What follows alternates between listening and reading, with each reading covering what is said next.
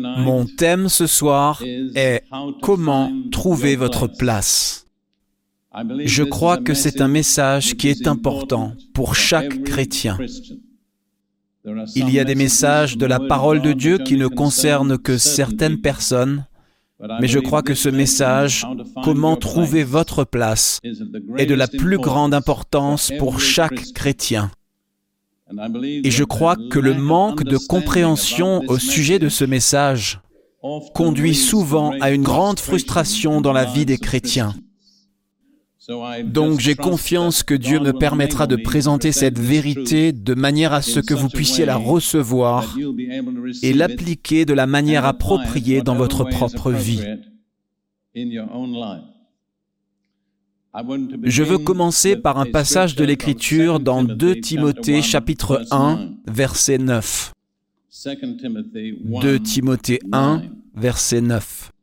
Nous devons lire le dernier mot du verset 8 qui est Dieu. Et nous continuons avec le verset 9.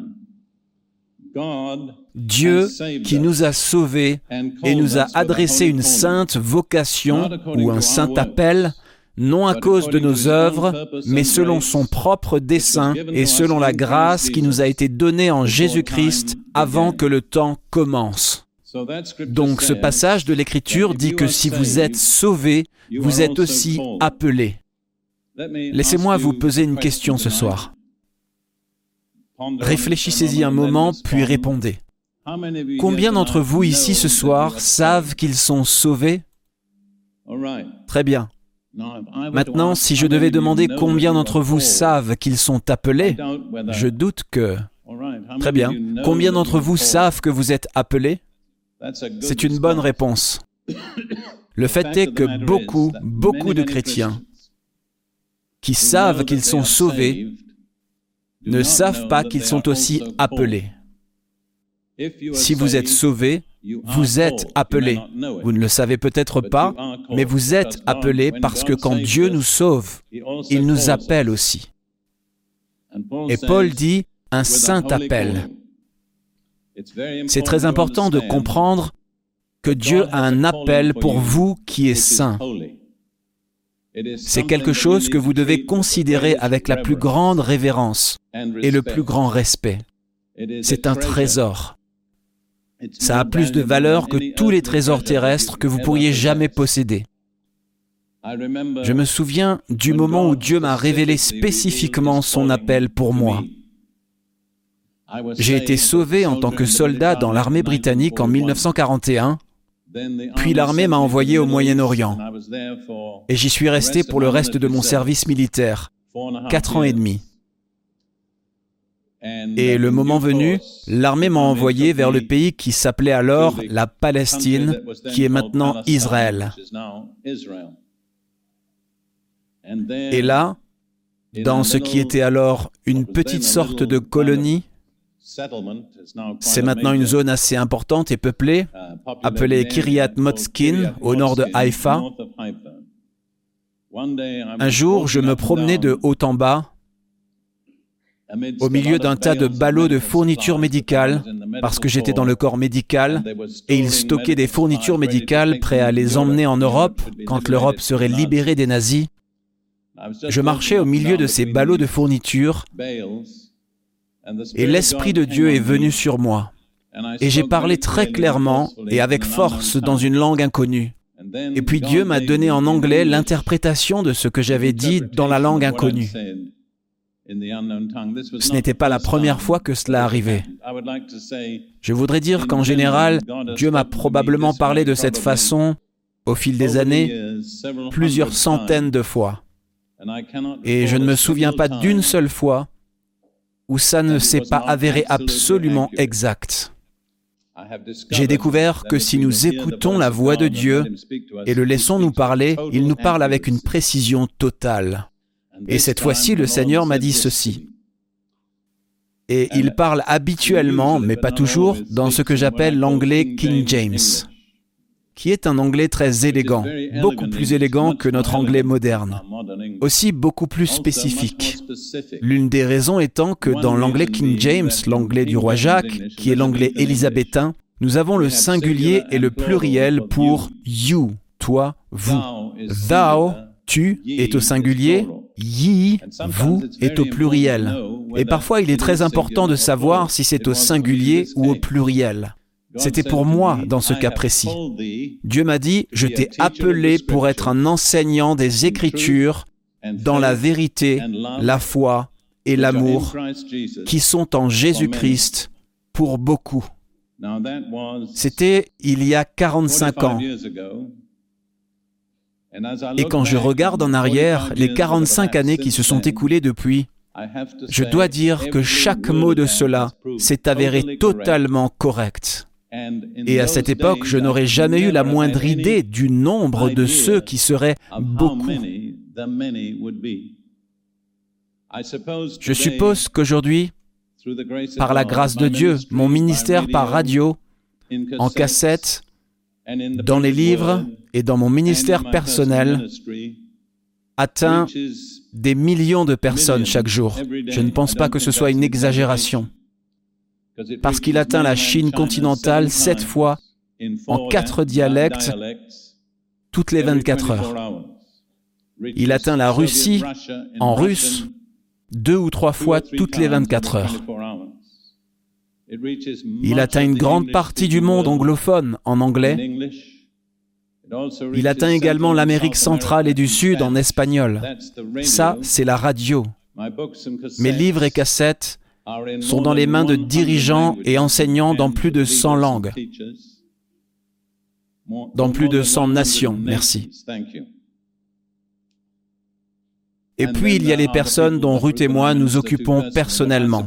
Mais je suppose que nous ne voyons que 2% de toutes les personnes qui sont atteintes par mon ministère. Maintenant, si Dieu m'avait dit en 1944 que je toucherais des millions de personnes chaque jour, je pense que j'aurais dû dire que ça ne pouvait pas arriver. Parce qu'à cette époque, ils n'avaient pas les moyens de communication. La radio n'était pas encore totalement développée, il n'y avait pas de magnétophone et il n'y avait pas de télévision. Et en général, la communication était très limitée. Mais Dieu savait d'avance ce que ce serait. Et donc il m'a déclaré à ce moment-là l'axe central de mon ministère, qui est d'être un enseignant des Écritures. Tout le reste dans mon ministère a été construit sur cette fondation, enseigner les Écritures. Dieu m'a donné d'autres ministères. J'ai un ministère de guérison, un ministère de délivrance des gens des mauvais esprits, et ainsi de suite. Mais tout est basé sur l'enseignement de la parole de Dieu. Et si jamais je m'éloigne de l'enseignement de la parole de Dieu, j'ai des problèmes. En fait, vous avez probablement entendu le dicton comme un poisson ou comme un canard dans l'eau. Quand j'enseigne la Bible, je suis comme un poisson dans l'eau. Je veux dire, je suis absolument libre. Je suis dans mon élément. Mais si vous prenez un poisson ou un canard hors de l'eau et que vous le mettez sur la terre ferme, il a l'air très maladroit. Et c'est comme ça que je suis si jamais je sors hors du champ de mon ministère. Et je vous donne cela comme un exemple parce que c'est vrai dans une certaine mesure pour chaque chrétien. Dans votre ministère, dans votre appel, vous êtes comme un poisson ou un canard dans l'eau. Quand vous sortez de votre vocation, si vous n'êtes pas dans votre appel, vous êtes comme un canard sur la terre ferme. Un canard est mal à l'aise sur la terre ferme, il est maladroit. Vous le regardez et vous vous demandez comment il peut se déplacer. Mais une fois qu'il est dans l'eau, c'est tout à fait différent. Et c'est pour ça que c'est si important pour chacun d'entre nous de connaître le domaine dans lequel nous sommes appelés. Une autre chose que je voudrais faire ressortir dans ces paroles que Dieu m'a adressées, il a dit, dans la vérité, la foi et l'amour. Et cela aussi s'est avéré progressivement. Avant d'être sauvé, j'étais un philosophe. J'étais un logicien, un raisonneur. Donc la première chose que j'ai saisie dans les Écritures était la vérité. Et j'ai cherché à trouver la vérité et à assembler la vérité et à voir ce que j'appellerais le cadre intellectuel.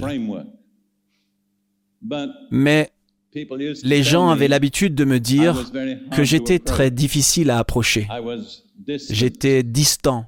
Je présentais juste la vérité et je laissais les gens s'aider eux-mêmes. Et aussi, la vérité peut vraiment parfois vous frustrer si vous ne pouvez pas la recevoir avec foi. Parce que vous pouvez voir ce que vous pourriez être, mais vous ne pouvez pas vous l'approprier. Alors Dieu m'a conduit à un endroit où je pouvais exercer mon ministère dans la foi et où je pouvais exercer le ministère de la foi aux gens à qui je dispensais la vérité, pour qu'ils soient ensuite capables par la foi d'appréhender et d'appliquer la vérité. Mais ce n'était pas la fin, car la fin, le but du commandement, comme il est dit dans 1 Timothée 1, versets 5 et 6, c'est l'amour.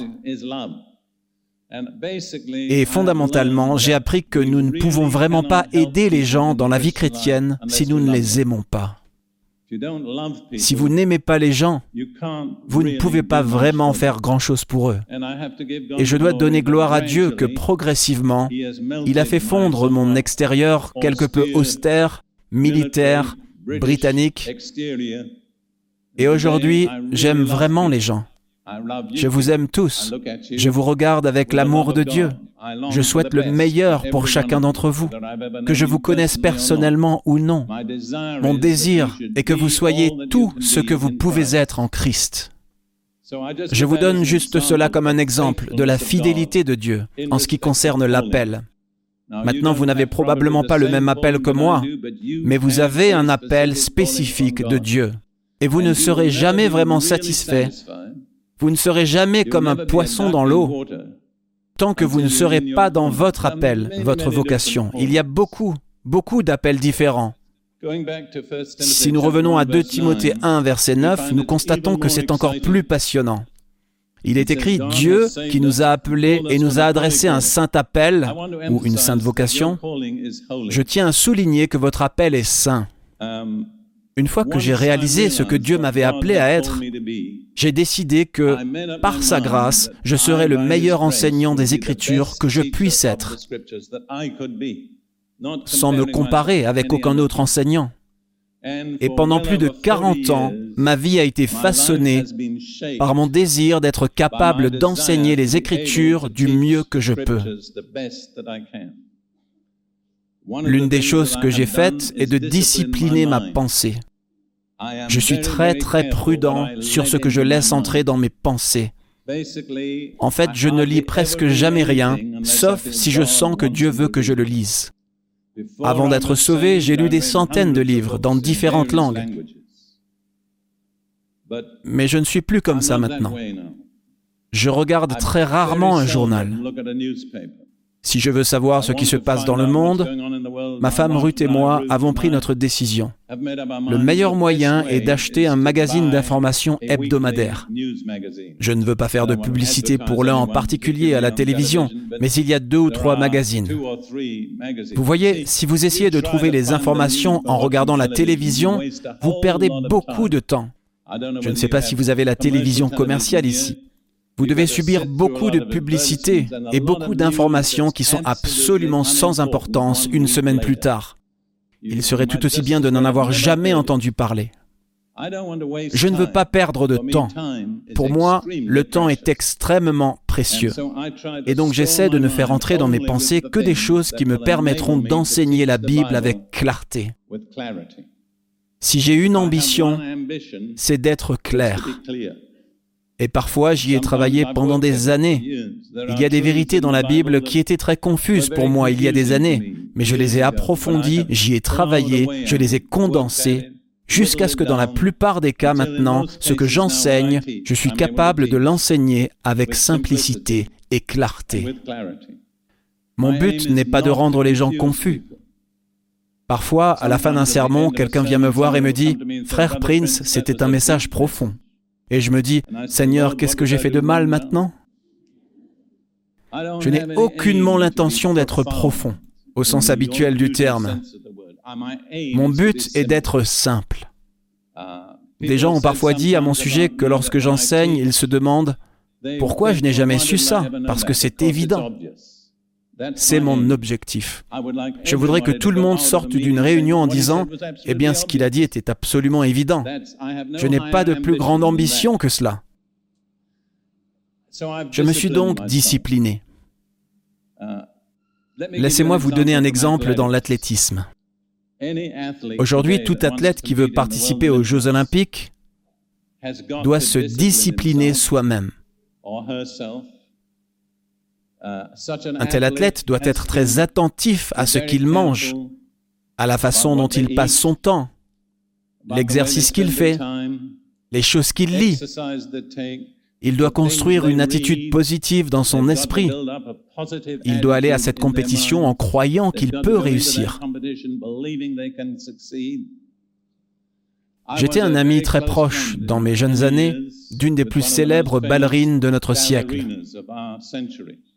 Pour ceux qui connaissent le ballet, son nom est Margot Fontaine. J'étais un de ses amis proches quand elle était encore une danseuse inconnue. Je la considère comme la plus grande ballerine de ce siècle. C'est mon jugement. Mais je ne suis pas surpris parce que je sais à quel point elle prenait sa pratique de la danse au sérieux. Il y avait d'autres ballerines dans la même compagnie qui avaient peut-être les mêmes capacités, mais ils n'avaient pas le même dévouement. Je ne vous encourage pas à aller au ballet. Mais ce que j'essaye de vous montrer, c'est que si vous voulez réussir, vous devez vous discipliner. Vous devez mettre de l'ordre dans vos priorités. Vous devez éliminer beaucoup de choses dans votre vie qui ne sont pas essentielles. Donc c'est un appel saint. Je me demande si vous comprenez cela. Je veux dire, nous n'avons pas à jouer avec cela. Ne le troquons pas, ne l'échangeons pas pour quoi que ce soit d'autre. C'est sacré. Et puis, Paul continue, ici dans 1 Timothée 1, verset 9, nous a adressé un saint appel, non à cause de nos œuvres, mais selon son propre dessein et selon la grâce qui nous a été donnée en Jésus-Christ avant que le temps commence. C'est une déclaration passionnante. Avant que quoi que ce soit ne soit créé, avant que Dieu ne mette le temps en marche, il savait ce qu'il allait faire. Il savait que vous naîtriez. Il savait que vous deviendrez croyants. Et il avait un plan pour votre vie. Je dis aux gens, vous n'êtes pas un accident qui cherche un endroit où se produire. Il y a un plan et un objectif divin pour chaque croyant, qui n'a pas commencé dans le temps. Il a commencé avant la création. Dieu nous a connus d'avance. L'Écriture dit, il nous a prédestinés. Ça signifie qu'il a arrangé le cours que notre vie devait prendre et qu'il avait un plan spécifique et un but précis pour chacun d'entre nous.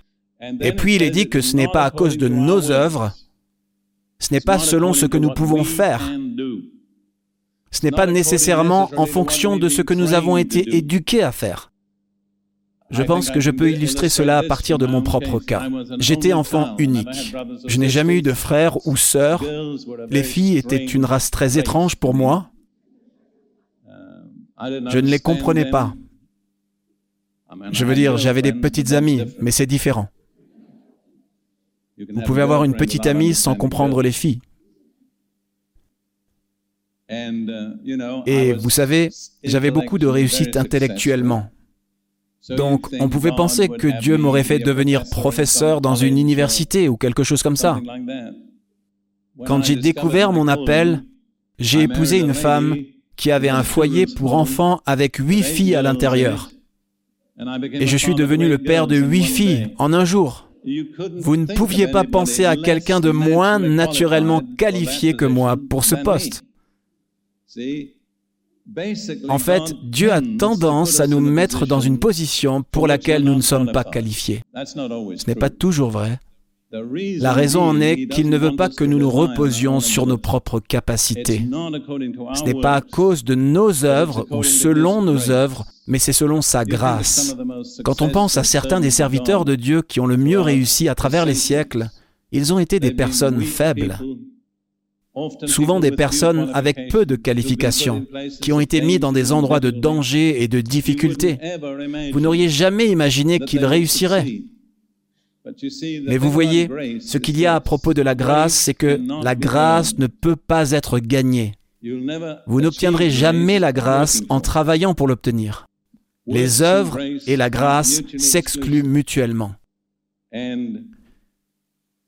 Je l'explique de cette façon. La grâce commence là où les capacités humaines finissent. Si vous pouvez le faire par vous-même, pourquoi Dieu devrait-il vous donner sa grâce? Mais quand vous arrivez à l'endroit où Dieu veut que vous fassiez quelque chose et que vous ne pouvez pas le faire, alors vous devez dépendre de sa grâce. Et c'est ce que Dieu veut que nous fassions. Alors laissez-moi relire ce verset. Je n'avais pas l'intention d'y passer plus de deux minutes, mais quoi qu'il en soit, nous y sommes. Dieu nous a sauvés et nous a adressé un saint appel, non à cause de nos œuvres, mais selon son propre dessein et sa grâce qui nous a été donnée en Jésus-Christ avant que le temps commence.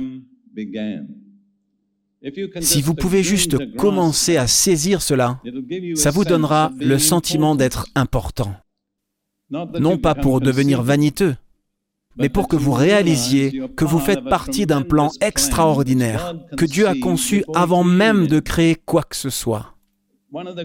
L'un des plus grands problèmes avec les gens dans le monde d'aujourd'hui est le manque d'estime de soi. Ils ne pensent pas qu'ils valent grand-chose. Et je dois dire qu'une personne avec une faible estime de soi a peu de chances de tirer le meilleur parti de la vie. Et je crois qu'un chrétien ne devrait jamais avoir ce problème. Laissez-moi vous expliquer deux raisons. Premièrement, celle que j'ai donnée. Si vous êtes un chrétien, vous faites partie d'un plan éternel. Vous avez une tâche spéciale, vous avez un appel spécial que personne d'autre n'a. Vous avez une responsabilité que personne d'autre ne peut assumer. Et puis deuxièmement, vous savez comment savoir combien vous valez Je vais vous le dire. En ce moment, ma femme et moi sommes en train de vendre une maison. Disons qu'on nous dise, ce qui était le cas lorsque nous l'avons achetée, qu'elle valait 55 000 dollars américains. Quand nous avons essayé de la vendre, nous avons découvert que personne ne voulait payer 55 000 dollars pour l'acquérir. Nous sommes donc heureux d'en avoir 50 000. Maintenant, quelle est la valeur de la maison? Elle vaut ce que quelqu'un payera pour elle. Vous pouvez mettre le prix que vous voulez sur quelque chose que vous voulez vendre, mais ça vaut ce que quelqu'un est prêt à payer, pas plus. Maintenant, vous valez ce que Dieu était prêt à payer pour vous. Qu'est-ce qu'il a payé pour vous? Il vous a racheté avec quoi? Le sang précieux de Jésus-Christ. Quelque chose qui a une valeur infinie. Quelque chose sur lequel vous ne pouvez pas mettre une étiquette de prix. Et si vous pouvez saisir ce fait que Dieu était prêt à payer le sang de son Fils pour vous racheter, vous n'aurez plus jamais de problème avec l'estime de soi. Parce que vous valez ce que Dieu était prêt à payer pour vous. Vous voyez cela? Regardons dans Éphésiens chapitre 2. Je suis sûr que vous n'avez pas vu cela parce que je regarde vos visages et vous avez une sorte de regard de surprise sur votre visage. Eh bien, essayez de le digérer, essayez de l'absorber, méditez là-dessus. Lisez-le encore et encore jusqu'à ce que ça devienne réel pour vous. Vous voyez, la parole de Dieu est un miroir. Et si vous voulez savoir ce que vous êtes vraiment à l'intérieur, vous devez vous regarder dans le miroir. La première fois que vous regardez dans le miroir, c'est horrible. Vous découvrez que vous êtes un pécheur. Vous êtes souillé, vos vêtements sont horriblement impurs. Mais si vous êtes sage et que vous agissez sur ce que Dieu vous montre, vous vous repentez et vous placez votre confiance en Jésus pour votre salut. Vous êtes purifié, vous êtes lavé, vous êtes sanctifié. Dieu enlève vos vêtements sales et vous revêt d'un vêtement de salut et d'une robe de justice, de droiture. Et la fois suivante où vous vous regardez dans le miroir, vous êtes étonné. Vous ne voyez pas l'ancien, quel qu'il soit. Vous ne voyez plus jamais cette vieille personne vous voyez quelqu'un de tout à fait différent, nouveau, changé, transformé, portant un vêtement de salut et une robe immaculée de justice. Mais ce n'est qu'un début, car Dieu a l'intention de continuer à vous changer. Je n'avais pas l'intention de regarder ce passage de l'Écriture, mais voyons un instant 2 Corinthiens, chapitre 3, verset 18. Si je me souviens bien, Oui, 2 Corinthiens 3, verset 18. Nous tous qui, le visage découvert, contemplons comme dans un miroir. Quel est le miroir? La parole de Dieu. La gloire du Seigneur, nous sommes transformés en la même image de gloire en gloire, comme par le Seigneur l'Esprit. Vous voyez, si vous voulez que l'Esprit du Seigneur vous transforme, vous devez continuer à regarder dans le miroir. Si vous détournez le regard du miroir, l'Esprit de Dieu ne travaille plus sur vous. Il ne travaille sur vous que lorsque vous regardez dans le miroir. Mais si vous continuez à vous regarder dans le miroir, en cédant à l'Esprit de Dieu, vous voyez la gloire. C'est pour vous. Et vous pensez, c'est merveilleux. La fois suivante où vous regardez, vous êtes transporté de gloire en gloire. C'est progressif, vous comprenez? Le problème avec la plupart des chrétiens qui ont une faible estime d'eux-mêmes et qu'ils ne passent pas assez de temps à se regarder dans le miroir. Ils passent beaucoup de temps à se regarder dans le miroir physique et ils ne sont pas toujours satisfaits de ce qu'ils voient. Mais ils ne passent pas de temps à regarder dans le miroir spirituel, ce qui est très satisfaisant si vous vous soumettez à l'Esprit de Dieu. Et vraiment, il n'y a pas de limite. Nous sommes continuellement transformés de gloire en gloire, en gloire, en gloire. C'est sans fin. Passons maintenant à Éphésiens 2, versets 8 à 10, qui était le passage que Ruth et moi avons proclamé. Car c'est par la grâce que vous êtes sauvés, par le moyen de la foi. Et cela ne vient pas de vous, c'est le don de Dieu. Je comprends que cela signifie que nous n'avions pas la foi. Dieu nous a donné la foi. Il nous a donné la foi pour être sauvés. Je sais que lorsque j'ai été confronté à l'Évangile, j'ai réalisé deux choses. Je ne pouvais pas comprendre l'Évangile et je ne pouvais pas y croire. Je voulais comprendre et je voulais croire. Mais Dieu m'a amené à un endroit où, quand j'ai compris et que j'ai cru, j'ai réalisé que Dieu m'avait donné la compréhension. Dieu m'avait donné la foi. Je n'avais pas de quoi me vanter. Elle ne venait pas de moi-même. Elle m'avait été donnée par la grâce de Dieu.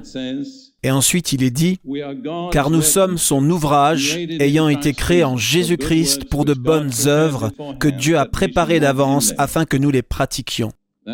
C'est un merveilleux passage de l'Écriture. Il ne ressort pas complètement dans la traduction anglaise ou française. Le mot qui est traduit ouvrage en grec est poema. Et c'est le mot à partir duquel nous obtenons le mot poème. Donc nous sommes le poème de Dieu. Nous ne sommes pas juste quelque chose qu'il a fabriqué, mais nous sommes son chef-d'œuvre créatif, créé en Christ Jésus.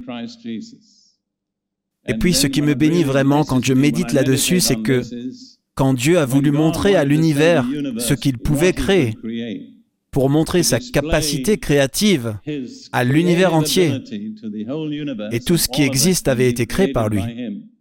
Juste pour prouver ce qu'il pouvait faire, il est allé au tas de ferraille, au dépotoir, pour trouver son matériel. Et c'est là qu'il a trouvé vous et moi sur le tas de ferraille.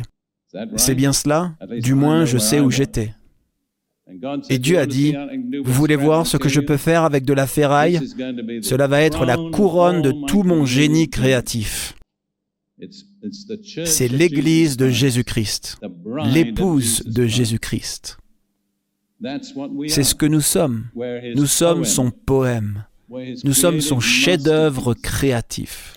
Et nous sommes créés en Christ Jésus pour de bonnes œuvres que Dieu a préparées d'avance pour que nous marchions en elles. Cela fait ressortir la même vérité que 2 Timothée 1 verset 9. Nous n'avons pas à décider ce que nous allons faire.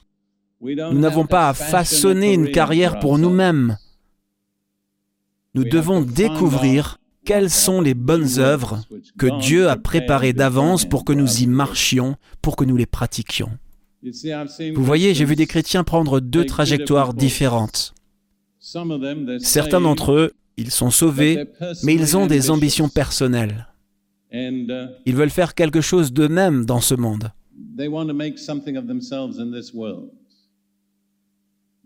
Alors ils suivent le chemin ordinaire, ils reçoivent une éducation et ainsi de suite. Ils y travaillent dur et ils deviennent quelque chose. Mais ce n'est probablement pas ce que Dieu voulait qu'ils soient. Et puis il y a d'autres chrétiens qui s'abandonnent à Dieu. Ils abandonnent leurs ambitions personnelles. Ils disent, Dieu, fais de moi ce que tu veux. Je ne veux pas me vanter, mais dans un certain sens, quand j'ai épousé ma première femme et que je suis devenu le père de ses huit filles, j'ai renoncé à une carrière universitaire très prometteuse. Le directeur de mon université m'avait dit que d'ici quelques années, j'obtiendrais tel ou tel poste. Et vraiment, j'étais disposé pour le succès. Si vous connaissez le système éducatif britannique d'avant la Seconde Guerre mondiale, si vous étiez devenu membre de King's College à Cambridge à l'âge de 24 ans, vous étiez arrivé.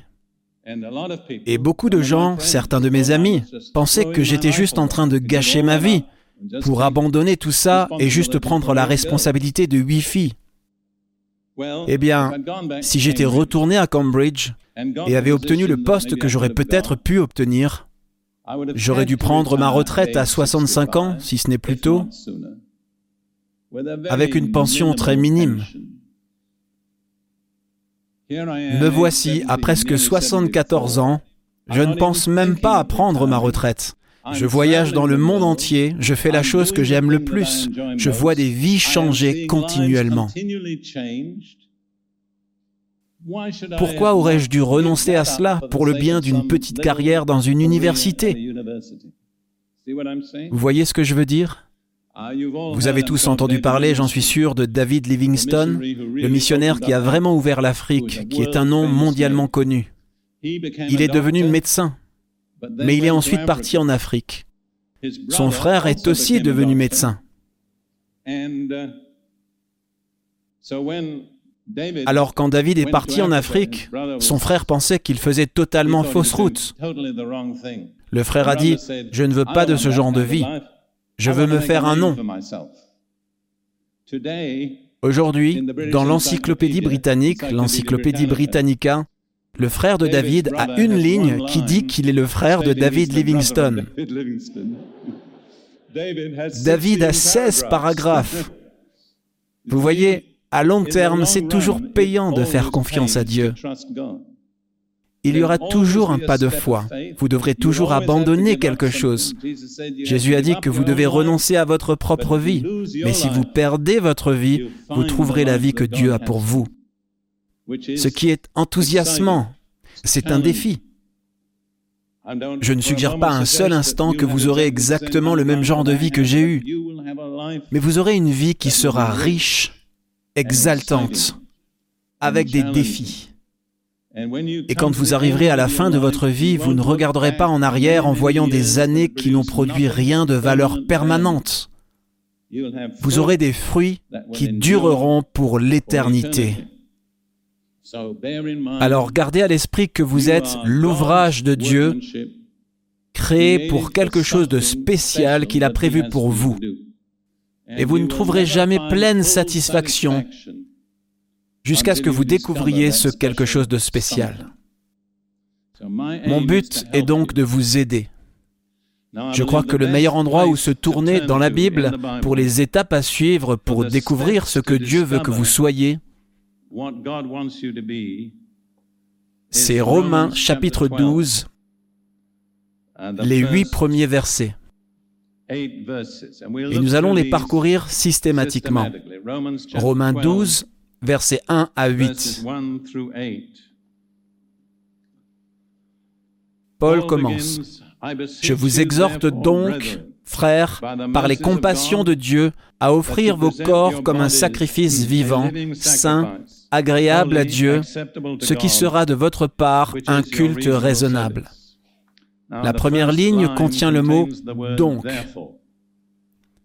Je dis toujours aux gens, et certains d'entre vous me l'ont entendu dire, que quand vous trouvez un donc dans la Bible, vous voulez savoir pourquoi il est là.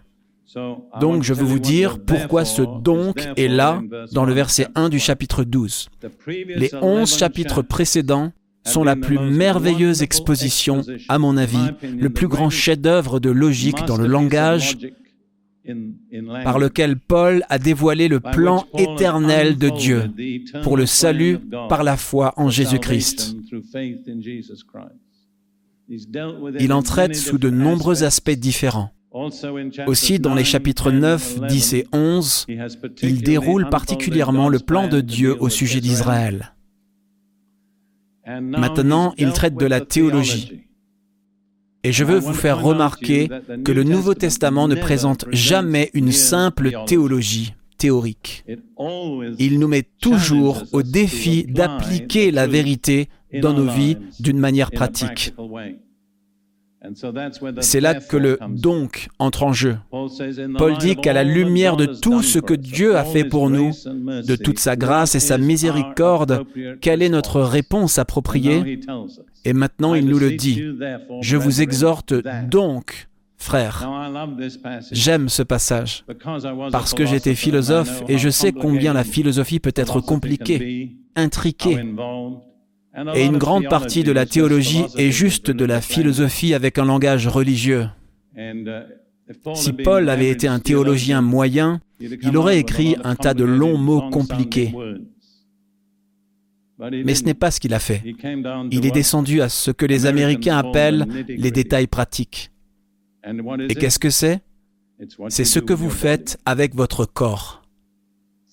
Donc, à la lumière de toute cette glorieuse vérité, Paul dit maintenant, je veux que vous mettiez votre corps sur l'autel de Dieu comme un sacrifice vivant.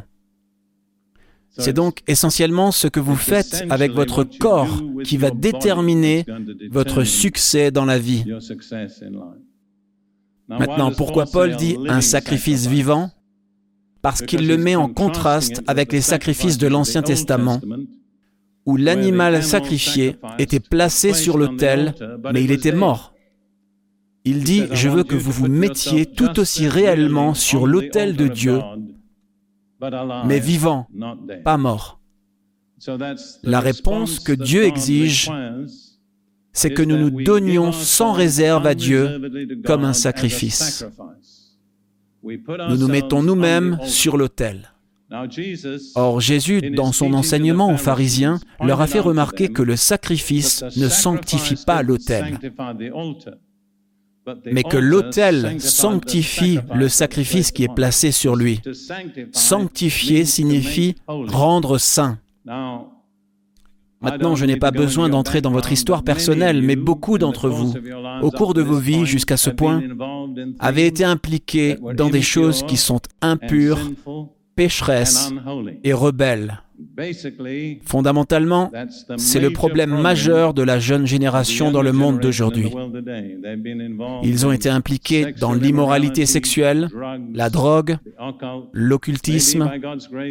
Peut-être que par la grâce de Dieu, cela ne s'applique pas à certains d'entre vous, mais supposons qu'une telle personne soit merveilleusement sauvée par Jésus. Y a-t-il une possibilité qu'un corps qui a été souillé par le péché et les mauvaises pratiques puisse jamais devenir saint? La réponse est oui, mais seulement d'une manière. Si vous placez votre corps sur l'autel, l'autel sanctifiera ce qui est placé sur lui. Il n'y a pas d'autre moyen d'avoir un corps saint à la lumière de tout ce que vous avez traversé, certains d'entre vous. Et supposons que vous ne soyez pas marié et que vous rencontriez une personne chrétienne et que vous voulez vous marier. Le mariage est l'union de deux corps. Pouvez-vous vous unir avec des corps saints? Oui, si vous avez placé vos corps sur l'autel de Dieu. C'est merveilleux. Quand je pense à mon propre passé, et je n'ai pas besoin d'entrer dans les détails, je pourrais regarder en arrière et voir tellement de choses que je souhaiterais n'avoir jamais faites. Mais je ne suis pas obligé de passer le reste de ma vie à regretter ce que j'ai fait. Tout ce que j'ai à faire, c'est mettre mon corps sur l'autel et laisser l'autel s'occuper du passé. L'autel sanctifie le sacrifice. Disons-le ensemble, voulez-vous? L'autel sanctifie le sacrifice. Bien, merci. Donc c'est la première chose. Et ensuite, Paul dit, que votre sacrifice sera acceptable à Dieu et que c'est votre culte ou service raisonnable. C'est le moins que vous puissiez faire au regard de ce que Dieu a fait pour vous. Vous voyez, le premier grand sacrifice dans la vie chrétienne a été offert par qui? Qui a offert le premier grand sacrifice? Jésus, c'est juste. Il a donné son corps sur la croix en sacrifice pour nos péchés. Il a porté nos péchés dans son propre corps sur la croix pour que nous, étant morts au péché, vivions pour la justice, pour la droiture, par les blessures duquel nous avons été guéris. Maintenant, si nous suivons les pas de Jésus, nous arriverons à l'endroit où Dieu nous demande de mettre notre corps sur l'autel pas dans une crucifixion littérale, mais dans une reddition totale à Dieu, où vous dites, Dieu, maintenant mon corps est à toi. Je ne le contrôle pas, je ne choisis pas ce qui lui arrive, il t'appartient. À partir de maintenant, je ne décide pas du travail que je fais, des vêtements que je porte, de la nourriture que je mange. Tout cela est de ta responsabilité parce que je t'ai donné mon corps. Et puis Paul continue, verset 2,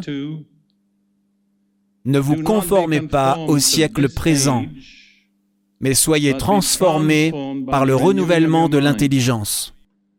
Vous ne pouvez pas renouveler votre propre intelligence. Mais quand vous présentez votre corps et que vous vous abandonnez à lui, Dieu entre en jeu et commence à transformer la façon dont vous pensez et vous êtes renouvelé dans votre intelligence, dans vos pensées. Principalement la différence entre votre façon naturelle de penser, votre intelligence non renouvelée, et l'intelligence que Dieu vous donnera par l'intermédiaire du Saint-Esprit, est que votre intelligence est égocentrique. L'intelligence renouvelée est centrée sur Dieu.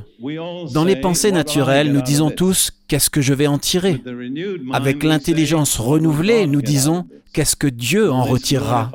Est-ce que ça va glorifier Dieu? Est-ce que ça va plaire à Dieu? Paul dit que lorsque votre intelligence est renouvelée, alors vous êtes capable de discerner, de découvrir par l'expérience quelle est la volonté de Dieu, ce qui est bon, agréable et parfait. Vous voyez, sans votre pensée, votre intelligence renouvelée, vous ne pouvez pas trouver la volonté de Dieu. Dieu a un plan pour vous, mais vous ne pouvez pas le trouver. La première étape est de présenter votre corps et laisser Dieu renouveler votre intelligence. Et avec votre intelligence, votre pensée renouvelée, vous pouvez découvrir la volonté de Dieu. Et c'est progressif. C'est bon, acceptable et parfait. Sa volonté est bonne. Dieu n'a jamais rien voulu de mauvais pour aucun de ses enfants. Vous pouvez faire confiance à Dieu. Il sait mieux que vous ce qui est bon pour vous, que vous ne le savez. Deuxièmement, sa volonté est acceptable. Plus vous la découvrez, plus vous en êtes satisfait. Et finalement, sa volonté est parfaite. C'est un fait étonnant, mais la volonté parfaite de Dieu inclut chaque détail de notre vie. Il n'y a rien d'oublié. Alors que je continue à marcher avec le Seigneur, je suis surpris de temps en temps par le fait que Dieu a arrangé chaque petit détail de notre vie. Je me retrouve parfois dans une situation que je n'avais pas prévue. Je regarde autour de moi et je dis, Dieu, tu as arrangé ça. Je n'y avais même pas pensé. Ruth et moi voyageons tellement, nous sommes toujours à l'hôtel. Mais nous avons appris à prier, Dieu, mets-nous dans le bon hôtel, dans la bonne chambre, et que tout soit comme tu le veux. Nous voyageons tellement en avion et nous prions toujours, Seigneur, fais-nous voyager dans le bon avion, donne-nous de nous asseoir dans le bon siège. Ça fait une différence de quel côté de la rue vous marchez. Vous le saviez? Je crois vous avoir déjà dit que j'ai une fille africaine adoptée environ je ne sais plus combien d'années, il y a quatre ans, elle est venue passer du temps avec Ruth et moi dans notre maison à Jérusalem. Un après-midi, elle a dit qu'elle voulait descendre dans le centre de Jérusalem. Elle nous a décrit qu'elle marchait d'un côté de la rue et elle s'est sentie poussée à traverser la rue. Elle ne savait pas pourquoi. Une minute ou deux plus tard, elle a croisé un couple qui était de vieux amis à elle qui savait qu'elle était à Jérusalem et qui avait prié pour pouvoir la rencontrer. Vous voyez, Dieu a arrangé cela. Il n'y a pas d'accident dans la vie chrétienne. Tout est magnifiquement planifié par Dieu. Si vous pouviez voir l'ordinateur du ciel, cela vous étonnerait. Il n'y a rien qui ne soit pas programmé dessus. C'est une métaphore, vous comprenez? Très bien. Nous continuons. Verset 3. Paul dit, Par la grâce qui m'a été donnée, je dis à chacun de vous de n'avoir pas de lui-même une trop haute opinion, mais de revêtir des sentiments modestes ou sobres, selon la mesure de foi que Dieu a départie à chacun. Votre intelligence renouvelée vous amènera à être réaliste, sobre. Vous voyez, j'ai découvert que le Saint-Esprit est le plus grand réaliste sur Terre. Il n'est jamais sentimental, il n'exagère jamais, il ne déforme jamais les faits, il dit les choses comme elles sont. Maintenant, certains d'entre nous, quand nous commençons la vie chrétienne, nous pouvons avoir de grandes ambitions. Je vais être un apôtre, je vais faire ceci, je vais faire cela. Paul dit, faites attention. Ne vous laissez pas être emporté par votre imagination, soyez réaliste. Découvrez combien de foi Dieu vous a donné parce que votre foi déterminera ce que vous allez faire pour Dieu. Mais si vous marchez dans la foi que vous avez fidèlement, Dieu augmentera votre foi. Vous voyez, si vous vouliez être employé par une banque à Singapour, en tant que jeune homme ou jeune femme, vous n'entreriez pas en demandant à être président de la banque. Ce ne serait pas réaliste. Vous seriez probablement assez reconnaissant pour un travail consistant à vider les corbeilles à papier. Mais je vais vous dire, c'est là une histoire vraie. C'est l'histoire d'un jeune homme en Allemagne qui est entré dans le domaine de la drogue et son esprit, sa pensée a été absolument détruit par la drogue. Puis il a rencontré Jésus et a été merveilleusement sauvé et un pasteur chrétien l'a pris dans sa maison pour le réhabiliter. L'enseignement du pasteur était très simple. Quoi que tu fasses, demande à Jésus de t'aider et fais-le de ton mieux. Et je veux dire, il était inemployable. Personne ne voulait l'employer. Mais finalement, il a trouvé un travail, je pense, dans une entreprise de fabrication, et tout ce qu'il faisait était de vider les paniers et sortir les poubelles. Mais sa méthode était Jésus, aide-moi, je vais faire de mon mieux. Et vous savez, la Bible dit, un homme fidèle, qui peut le trouver. La seule qualification qu'il avait était la fidélité. Donc après un certain temps, il a été promu, et puis il a été promu encore, et puis il faisait un travail assez responsable. Et puis il a pensé, eh bien maintenant j'ai besoin de plus d'éducation, parce que les Allemands croient vraiment à l'éducation. J'ai besoin d'une formation spéciale. Alors il est allé voir son patron et lui a dit, je pense que je vais quitter mon poste et suivre une formation spéciale. Et son patron a dit, tu ne peux pas partir. Tu es le seul homme dans ce business en qui je peux avoir confiance. Reste avec moi et je te formerai pour reprendre l'affaire. C'est juste le résultat de la fidélité, vous voyez? Faire ce que l'on vous demande de faire là où vous êtes placé. Donc, Paul dit d'être réaliste. Ne vous attendez pas à être le président le premier jour, mais quoi que vous fassiez, Faites-le comme pour le Seigneur et demandez à Jésus de vous aider. Et puis il continue en disant, et maintenant c'est très important, c'est vraiment le point culminant de ce que je veux dire, il parle du corps de Christ, c'est-à-dire de tous les croyants. Nous sommes tous individuellement des membres d'un seul corps, et vous ne pouvez pas trouver l'épanouissement tout seul de votre côté. Beaucoup de chrétiens font cette erreur. Pour trouver l'épanouissement, vous devez trouver votre place dans le corps et prendre votre place. Vous ne pouvez pas être juste un petit doigt qui se tortille tout seul. Vous devez être attaché à une main qui est attachée à un bras, qui est attaché à un corps. Vous voyez ça? Donc l'essence de trouver sa place, c'est de trouver sa place dans le corps de Christ.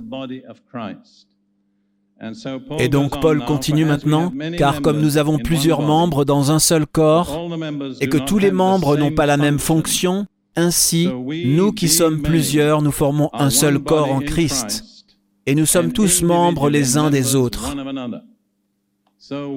Donc chacun d'entre nous est un membre individuel, mais nous faisons tous partie d'un seul corps. Et ce que Paul dit, c'est que si vous présentez votre corps, si vous êtes renouvelé dans votre intelligence, votre pensée, si vous êtes réaliste dans votre foi, vous commencerez là où Dieu vous a placé. Vous pouvez trouver votre place particulière dans le corps. Vous pouvez trouver votre travail particulier. Et vous découvrirez alors que la foi que Dieu vous a donnée est la foi dont vous avez besoin pour ce travail. Vous voyez, beaucoup de chrétiens luttent toujours pour la foi. Mon observation est que dans la plupart des cas, c'est parce qu'ils essayent de faire le mauvais travail. S'ils essayaient de faire le travail pour lequel Dieu les a créés, ils se rendraient compte qu'ils ont la foi dont ils ont besoin. Si je prends deux membres de mon corps, ma main et mon pied, Dieu merci, je suis en bonne santé. Essentiellement, ils font ce pourquoi ils ont été créés. Mais supposons que ma main essaye d'être un pied. Ce serait un échec. Je mettrai une chaussure dessus et commencerai à marcher dessus. Et je serais très maladroit et inefficace. Ou supposons que mon pied voulait être une main. Là encore, il y aurait d'énormes problèmes. Donc, il se peut pour certains d'entre vous que vous soyez en train de lutter et que vous essayez d'être et de faire quelque chose qui n'est pas ce pourquoi Dieu vous a créé. Si c'est le cas, vous devez retourner et demander à Dieu, Dieu, où ai-je manqué ton but? Et très souvent, c'est parce que vous avez été, disons, sentimental, ou que vous vous êtes fait une image des choses qui n'est pas réaliste. Paul dit que vous devez apprendre à être sobre, à penser de manière réaliste, pour voir ce que vous êtes et ce que Dieu vous a rendu capable de faire. Donc, le but dans le fait de trouver votre place est de trouver votre place dans le corps de Christ. Aucun chrétien ne peut être vraiment accompli seul de son côté. En tant qu'individualiste, sans lien dans le corps, vous ne trouverez jamais de satisfaction. Puis Paul continue en parlant des dons, et le mot est charisma, d'où le fameux mot charismatique. Laissez-moi vous dire que le mot charisma est dérivé du mot grec pour grâce, qui est charis. Donc, fondamentalement, les dons charismatiques sont des expressions de la grâce de Dieu. Ils vous permettent de faire des choses que vous ne pouvez pas faire par vos propres capacités naturelles. Rappelez-vous, la grâce ne peut pas être gagnée, et la grâce commence là où les capacités humaines finissent. Donc maintenant, Paul parle de différents charismes. Et il donne quelques suggestions, mais ce ne sont que des suggestions. Ce que je veux vous faire remarquer, c'est que quand vous trouvez votre place et que vous commencez à fonctionner à cet endroit, vous découvrirez que Dieu vous a équipé avec les dons dont vous avez besoin. Je pense qu'il est insensé de chercher les dons juste pour eux-mêmes parce que vous pourriez chercher un don qui n'est pas celui dont vous avez besoin. Mais si vous cherchez votre place dans le corps, Dieu vous équipera avec les dons nécessaires. À un certain moment dans mon ministère, j'ai été propulsé dans le ministère de délivrer les gens des esprits mauvais. Je n'ai pas postulé pour le poste, je n'avais aucune ambition, ça m'est tombé dessus. Je veux dire, j'ai été confronté à une situation où je devais soit le faire, soit admettre une défaite totale. Alors en désespoir de cause, j'ai affronté le démon et j'ai gagné la bataille. Et cela a été un tournant total dans mon ministère. J'ai souvent dit à propos de ma première femme et de moi-même que, à partir de cette époque, nous n'avons jamais eu à chercher des clients. Ils battaient chemin jusqu'à notre porte. Et ce serait tout aussi vrai aujourd'hui si je voulais me consacrer à ce ministère. Mais si je dis cela, c'est parce que quand je suis entré dans ce ministère, j'avais besoin de certains dons. J'avais besoin de la parole de connaissance. J'avais besoin de discerner les esprits. Je les avais peut-être eus de temps en temps, mais j'ai soudainement découvert que je les avais vraiment. Je me souviens d'un homme, il m'a amené sa sœur qui avait beaucoup de problèmes émotionnels. Il l'a fait asseoir dans le salon avec ma femme et moi, et je l'ai regardé et je lui ai dit, Tu dois être délivré de... Et j'ai nommé environ huit mauvais esprits. Et pendant que je le disais, je me disais, comment j'ai su cela? Quand il s'est avéré que c'était parfaitement exact, elle a été délivrée. Mais quand j'étais assis là et que j'y ai réfléchi, je me suis dit que c'était une parole de connaissance. Pourquoi ai-je reçu la parole de connaissance? Parce que Dieu voulait que j'aide cette femme, et je ne pouvais pas l'aider sans la parole de connaissance. Mais il se peut que Dieu n'ait pas ce type de ministère pour vous. N'y postulez pas, c'est mon conseil. Soyez-y poussés. C'est une chose amusante, mais les gens qui se portent volontaires pour le ministère de délivrance sont généralement inadaptés quand ils arrivent. Maintenant, nous sommes très proches de la fin de notre temps et je pense que j'ai parlé d'une manière si personnelle ce soir que j'ai besoin de terminer avec quelque chose de personnel. Il y a peut-être certains d'entre vous, ici ce soir, qui n'avaient jamais vraiment présenté votre corps sur l'autel de Dieu. Vous n'avez jamais vraiment remis votre vie à Dieu et dit, Dieu prend le relais. Tu peux diriger ma vie bien mieux que moi. Et vous voyez, vous ne pourrez jamais aller au-delà d'un certain point dans votre expérience chrétienne tant que vous n'aurez pas pris cette décision. Donc, si ce que je vous ai dit ce soir a du sens pour vous, vous voyez, c'est ça. Et peut-être que vous vous dites, pourquoi n'ai-je pas vu ça avant mais en tout cas, vous réalisez soudain, c'est quelque chose qui est réel, important et pour moi. Et vous voudriez ici ce soir présenter votre corps au Seigneur. Je veux que vous fassiez une seule chose, très simplement et très rapidement. Je veux que vous vous leviez debout là où vous êtes, comme une déclaration à Dieu. Dieu, je suis là, je mets ma vie sur ton autel. N'attendez pas. Si Dieu vous a donné cette conviction, ne soyez pas gênés. La gêne ne vous aidera pas. Dieu vous aidera. Je vais demander à ma femme Ruth de venir et nous aimerions prier ensemble. Nous allons prier pour les personnes qui sont debout.